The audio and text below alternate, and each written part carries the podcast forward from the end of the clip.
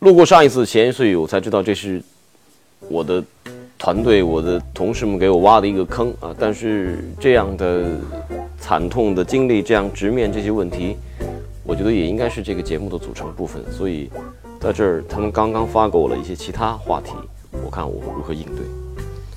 第一个，你的节目就十几分钟，我厕所都没上完就结束了，完全不够看，你是在忽悠我吗？你上厕所要十几分钟，那你应该去检查一下肠胃。节目就像一个下午赶出来交功课的，内容缩水，自己创业总是艰难的。我猜钱都花在思考如何改善公司伙食上了吧？还是有人正正经经提问的。这一季感觉时间短了，怎么又来了？你知道，作为一个女孩，我不喜欢短的东西，还是多说说。最近一周足球圈的事儿吧。作为一个女孩，你对于长短似乎很有了解。礼仪大帝的问题不在于你行你上，而应该是你不行你干嘛还要上？这不是一个提问，这是很好的一句建议。艾特严强，不知道是不是没有赞助还是什么的，感觉内容严重缩水。哎呦，真是没有新意，不像你的办事风格。既然知道不像我的办事风格，这内容就不应该缩水。我也没觉得这内容缩水了。听到 X 严强说出“棒棒不回旋”，张其实也就嘿嘿嘿嘿了，承认一下，确实我把这个字说错了，应该是“蚌埠回旋”，不是“棒不回旋”。我对于安徽人民道歉。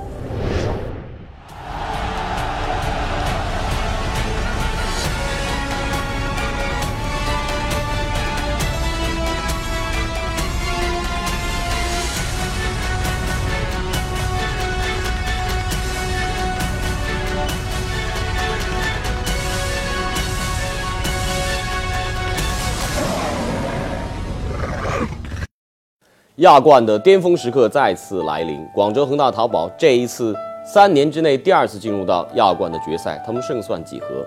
本期超级言论将会给您带来深度的分析，当然还会包括广州恒大淘宝的亚冠征途与国家队世预赛之间的矛盾与纠葛，并且我们会对比一下斯科拉里和他的前任里皮两位世界杯冠军教练的异同。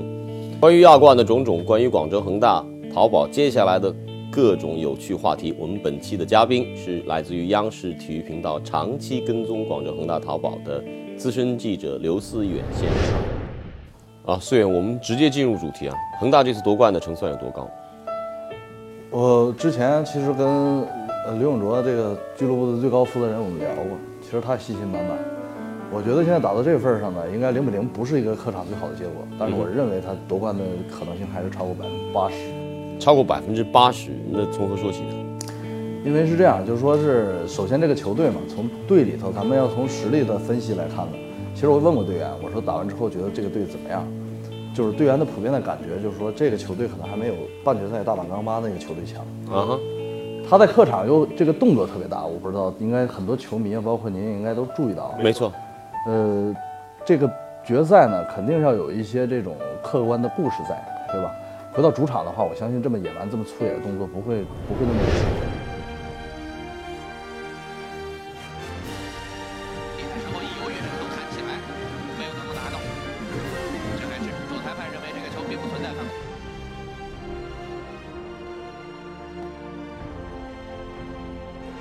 是因为种种原因不能出战的情况之下，一个人几乎撑起了广州恒大队的整个赛季。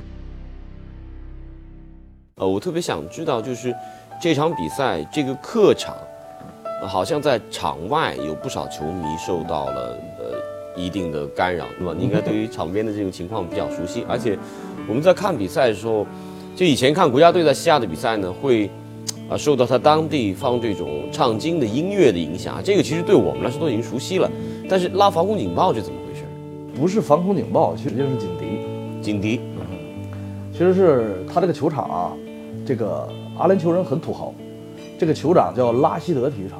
这个拉希德就是前一段这个所有网网民应该都知道啊，就是那个长得特别漂亮，然后那个特别有钱那个早逝的那个那个那个王子，哎，就是就是他的名字命名的一个足球场。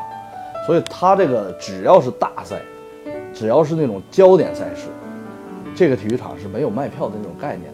它上面会印这个价格，但是它基本是没有卖票这事儿，这票太少了。这种，你像在阿联酋也是一票难求，他的票主要是这个送，送票的形式，就是说他当地人啊、王公贵族啊各种喜欢球，因为他足球在阿联酋也算是一种上流社会的一种消费消费形式，所以说他就送票的一个形式，给了给了给了中国球迷，恒大俱乐部呢只有八百张球票，其实远远不够的。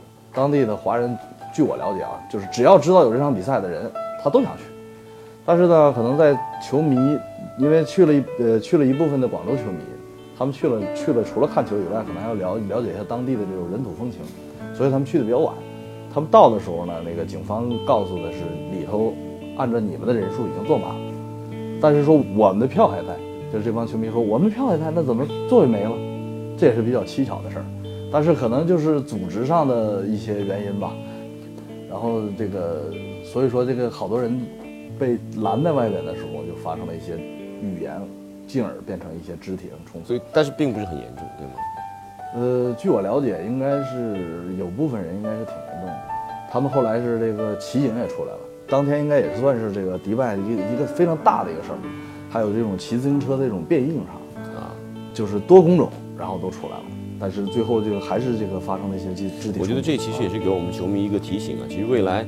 呃，随着中国足球这种国际化的程度提升到它未来可能在境外产生的各种比赛，国家队，特别是俱乐部，你高支持率的俱乐部在境外的比赛会越来越多。我是建议球迷去到这些客场的时候，应该事先好好了解一下当地的风土风土人情，再一个早点到。刘思远认为，发生这种冲突既和组织方经验不足有关，也和中国游客到场时间太晚有关。欧洲很多重大赛事，球迷都一般提前半小时到场，记者则需要提前一小时。尤其是亚冠决赛次回合，球迷更需要提早进场，防止拥挤混乱。虽然这场比赛最低票价高达六百元，最高票价更是达到三万九千元，但依然是一票难求。因为无数中国球迷都希望能在现场见证中国球队再一次站在亚洲之巅。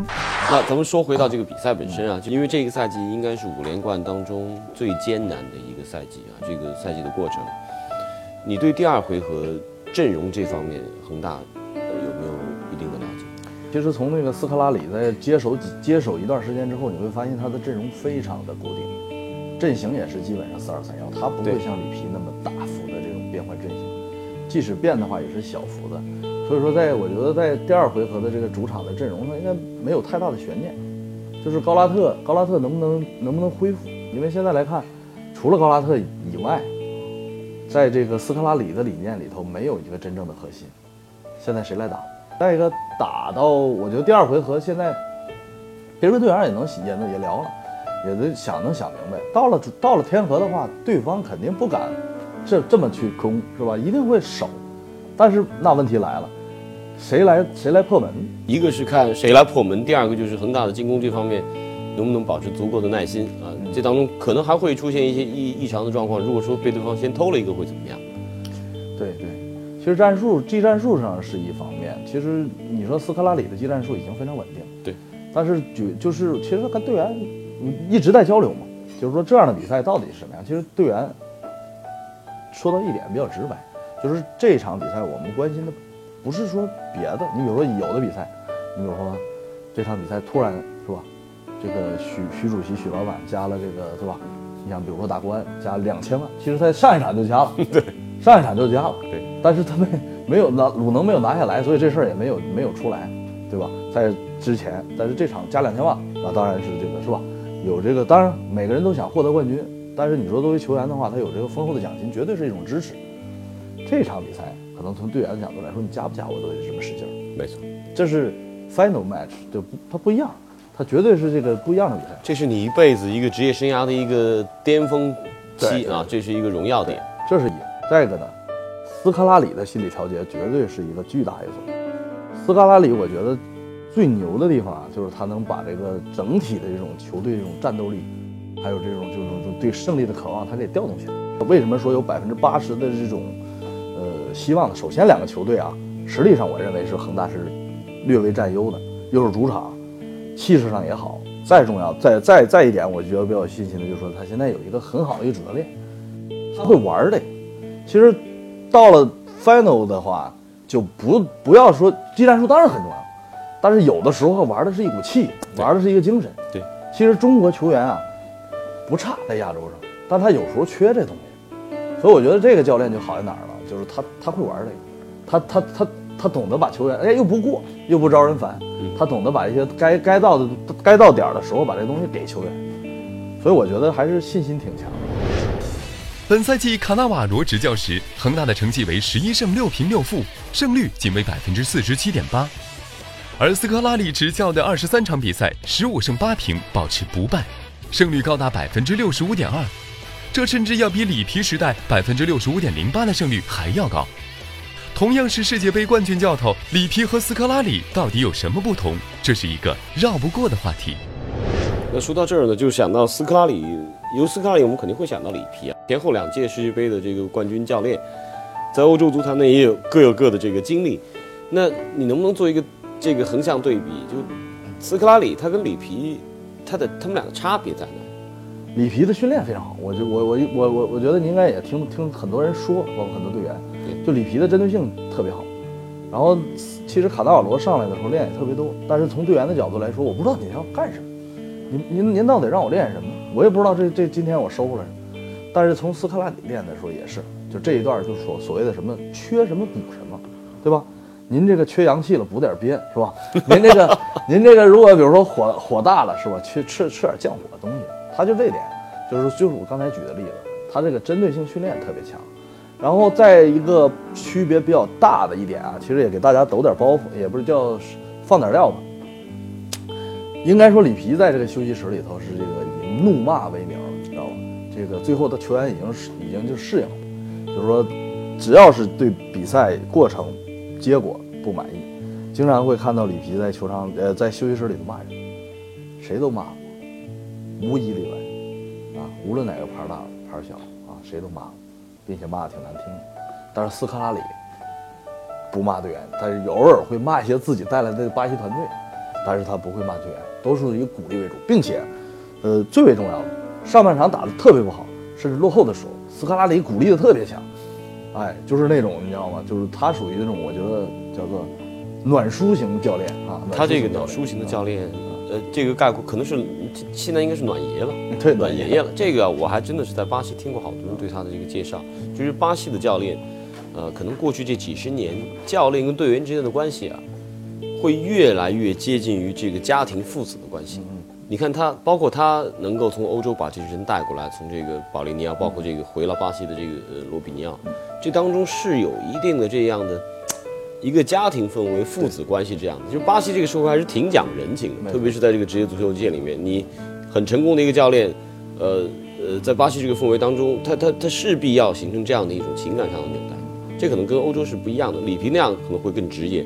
然后他也会更加直接的表示他自己的不满。对你说的很关键的一点，就是在这个里皮带的团队里头，里皮说一不二。对，就是带头大哥。对你，你出去吃饭也好，干什么也好，里皮永远走在前面。谁敢走在他，比如说前面，谁敢走在他并排的位置？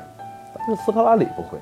斯科拉里来说，相对来说，嗯，就好一点。其实我看到更多的啊，你比如说里皮的时候，从来不会说在训练场之前跟谁沟通一下，都已经沟通完了。对自己拿个标志桶摆一摆，完了站在边上看。斯科拉里不，到那儿了开个小会，把他所有的这个团队拿过来弄。还有斯科拉里还有个小爱好，在比赛之前啊，尤其是重点焦点比赛之前，头一天或者前一天，就像摆扑克牌一样，然后拿几个标志筒跟跟哥几个凑一圈，摆成自己的要的阵型，对方的阵型，然后在那摆，就像打牌打扑克牌一样。哎，我摆了这个。然后他的他的那个边上的那个教练，哎，我不行，你这个我得给你摆摆。他说不行，这个还得摆回去。相比里皮和斯科拉里，国足主教练佩兰的日子并不好过。亚冠决赛当前，恒大九位国脚出战世预赛，这必然影响到这些球员的体能状况。佩兰承受了媒体和球迷很大的压力，而对于十四天踢四场比赛的恒大球员来说，在国家队拼尽全力还是留有余地，这是一个问题。国家队现在的状况，包括佩兰此前选人带队，呃，国家队世界杯预选赛的一些成绩来看，和另外一场即将发生就在眼前的一个亚冠冠军的奖杯，那你如如果一个球员必须要做出一个决定的话，他如何去选择？对，如果您是这个球员，你会去做是怎样的决定？其实其实每人都会想，对，这也是荣誉，就是说你你你替国家队打比赛，是你作为职业球员里头绝对的要做的一个荣誉。亚冠冠军也是绝对他们能想要获得荣誉。现在你跟队员，其实我们能接触到他，你能感受到，其实中国球员有很多毛病，对吧？咱们也不避讳，他有很多这种跟那些高高呃高也不能叫高级，其实相对来说成绩比较好的那些欧洲球员啊，什么球顶级球星啊，他确实是有一定差距。但是每个人都有一个追求梦想的心，只不过是在什么时候出来。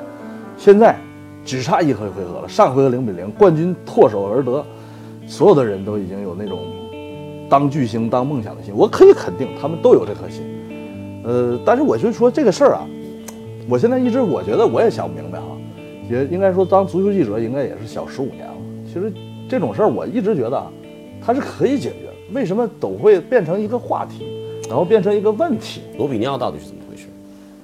罗比尼奥是应该是那个斯科拉里找来的一个，因为当时他那个确实也是有一个名额嘛，有一个名额的话要找一个人的话，就斯科拉里就是一直在想要要这个斯科拉里，但是刚呃要要想要这个罗比尼奥，但刚开始据我了解，他们之间的这个恒大和这个罗比尼奥的这个经纪人谈判是非常不顺利，非常不顺利，因为就他们恒大觉得就是说罗比尼奥从从他们的这个球探分析各方面觉得罗比尼奥的这种状态和这个现在的价格不太，就至少他们认为这个钱可以花到哦更更远一点，买一个更好一点的球员，对吧？但是当时我记得好像是打谁呀、打上海申花还是打谁？当时好像是被打平了吧？打平的也是非常惊险。后来这个徐主席就相关的负责人就叫到一块儿，说怎么回事？再这么打，这能拿冠军吗？马上我就要解决问题，马上要买人。当时好像是离关门时间也非常近了。当时原本的时候好像是要这个名额，要不然就放弃了或者怎么样，不到十个小时的时间，通过这个，因为他们有时差嘛。当时罗比尼奥是在美国还是在哪儿？有从临临时做开了个电话会议，十个小时把这这合同就给签完了。啊但是呃那那现在使呃使用的状况和未来对这个这种他的他的合同是到十二月三十一号，然后合同里有一项就是约定不打亚冠，这里头应该有各种各样的利益关系，所以说就达成了只打中超。但是呢，这合同里头没说打不能打世界杯啊世界杯应该是十二月八号开幕。啊，对他来说，他个人他肯定希望能够在世界杯上有所表现。对啊，但是给不给他机会是另一说啊。没错对，没错。但是世界杯里头没有外援的限制，你只要是注册球员都 OK，他没有外援上场上上场限那个人数限制，所以说理论上说，比如说如果恒大顺利的拿下了亚冠冠军的话，罗比尼奥在年底还是可以替恒大打一下世俱杯的。对，哎，最后一点啊，广州恒大有可能会搬搬去深圳吗？这个我我我真的是真的是不没没听没听到太多细节的事儿，但他们好像跟深圳应该有一系列合作。对，我觉得他偶尔去那打一两场比赛是可以的，但是如果是把他的家从广州搬开，甚至从天河搬开，这会是非常非常非常繁琐的一。个工程，我相信不单不光是繁琐，我觉得这是把自己的根给摘了。对啊，对啊，我觉得，因为恒因为恒大的恒，我为什么得到这么多广泛的广州球迷的支持？因为广州球迷相对来说比较理智，他不像外边那个其他的北方球迷那么那么奔放，他们一直讲究根儿，所以说一直认为这广州恒大是一个有根儿的一个球队，呃，并且我觉得在广州这个城市也很符合这种恒大的这个，虽然深圳也是一个很繁华的城市，但是我觉得它的足球氛围还是不如广州。节目时间做长了，总会有一些沉淀啊。我会回想起两年前我们在有一期超结论当中，跟我的老朋友马德兴先生一块探讨过当时恒大第一次进亚冠决赛时候的一些场景。从一开始，所有中间的很多的细节的整个这个描述，所有很多东西，就说我就说我感觉告诉我，冠军就是恒大的，而且我也可以告诉你，未来十年之，这是未来十年之内，我们别想第二次，就这一次。呃，在那个时候，在那期节目当中，马老师是对于呃广州恒大未来的亚冠争雄啊，给出了他自己的判断。呃，他的判断跟现在的场景好像出现了一定的差别，所以我们有必要在这儿呢跟马老师再做一番探讨。很遗憾，马老师一直追随着中国国家队的脚步啊，在整个亚洲地区甚至全球地区不断的四处巡行，我们只能够通过电话追踪的方式，这一回看一看马老师的态度。马老师两年前的节目里面说过，恒大进不了进不了亚冠啊，怎么回应一下？嗯，很难再夺得亚冠冠军嘛，亚洲球队。我没说恒大，我说的是中国球队嘛。呃，我想呢，就是说是如果恒大能够最终夺回冠军，我觉得我可以收回我这个话嘛。我认为我两年前我说的话错了，这个没有什么，我觉得我不丢人啊，说这个话。好，好，那咱们就再说一说这个第二回合的比赛，这当中其实还是有一个冲突，隐性的冲突存在，就是国家队也非常依赖这一帮恒大的球员。那这当中他如何能够在一个赛季末还能够保证双线作战？这当中会不会存在一些呃球员精力这方面可能他没办法支撑双线的国家任务呢？怎么讲呢？这个就是是一个需要一个协调的一个策略吧，或者说是一个需要一个协调的一个过程嘛，就看怎么去协调了。我我们为什么要给自己就是说是制造那种紧张的空气啊？来一句啊，出了问题谁负责啊？那出了问题谁负责？坦率的讲，就是没有信心、没有自信的一种表现。这个没有信心、没有自信，我觉得现在不是我们的球员问题，是我们的管理层的问题。有没有人敢站出来说这个事情我做了决定，我来负责？足球是一项男人的运动，作为一个管理者，必须要像个男人一样站出来，敢于负这个责任。如果连这个责任都不敢负，都不敢站出来拍着胸脯说我来负这个责任，那就趁早不要搞这个足球。这一段的视频节目其实只是整个超级人论，我相信这个品牌和我们这个工作组，啊、呈现出来的一小块成就。我们希望有更多的方式能够跟我们的球迷朋友、跟我们的网友保持更紧密的沟通。那这一期的互动话题呢，将会围绕广州恒大淘宝亚冠以及中国国家队的种种啊，我们会在周一下午的一点到两点之间，在微博上通过刺客足球、超级言论以及我个人这样三个微博的呃账号和大家进行相关问题的 Q&A 探讨，敬请大家积极参与，我们保持关注。